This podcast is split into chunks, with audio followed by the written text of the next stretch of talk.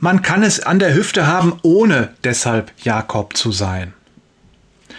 Seit zwei Jahren denke ich, dass meine linke Hüfte kaputt ist. Wie ich dazu komme? Nun, früher bin ich viel gelaufen, darunter auch einige Marathons. Doch vor drei, vier Jahren fing es an, weh zu tun, vor allem in der linken Hüfte. Es wurde so schlimm, dass ich das Laufen ganz aufhörte, denn ich hatte das Gefühl, dass ich etwas beschädige. Im Hinterkopf schwirrte immer die Eigendiagnose.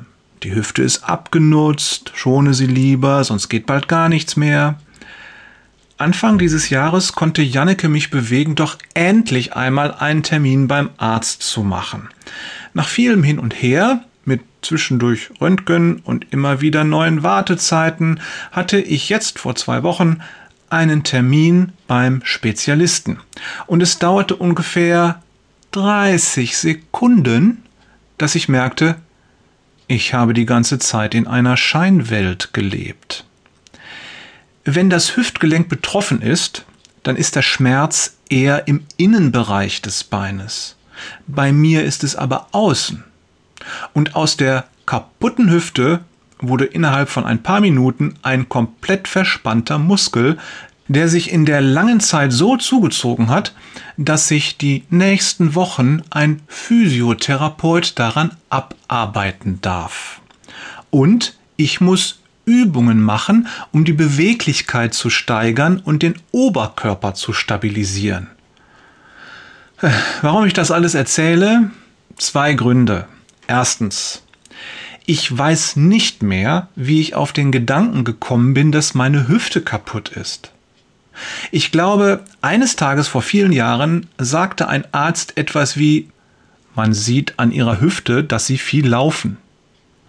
Dieser Satz ist hängen geblieben und hat sich verselbstständigt. Und als ich später Probleme bekam, war es natürlich das abgenutzte Hüftgelenk. Ich bin gar nicht auf die Idee gekommen, meine Diagnose zu hinterfragen. Jetzt allerdings frage ich mich, ob es noch weitere Bereiche gibt, in denen ich von meinen eigenen Diagnosen gefangen bin und wie ich die finden kann. Es ist vermutlich eine gute Idee, regelmäßig eine Art Realitätscheck zu machen. Ganz besonders gilt das natürlich für unsere geistlichen Überzeugungen. Was meinst du? Zweitens, zum Fitnessstudio muss ich mich echt aufraffen und zu den Übungen auch. Doch ich mache diesen Sport, um fit zu bleiben und sehe die aufgewendete Zeit als ein notwendiges Übel. Ich investiere Zeit in den Sport, um später mehr Zeit zu haben. Für Jesus und mein Leben mit ihm. Das hat auch etwas mit Paulus Aufforderung aus dem ersten Korintherbrief zu tun. Da schreibt er 1. Korinther 6, Vers 20, Gott hat euch als sein Eigentum erworben. Denkt an den Preis, den er dafür bezahlt hat. Darum geht mit eurem Körper so um, dass es Gott Ehre macht. Unser Hab und Gut gehört Gott, unsere Zeit gehört Gott und auch unser Körper gehört Gott. Wir haben das alles nur geliehen. Liebe Grüße von Jörg möchte guter Verwalter sein, Peters und Thorsten.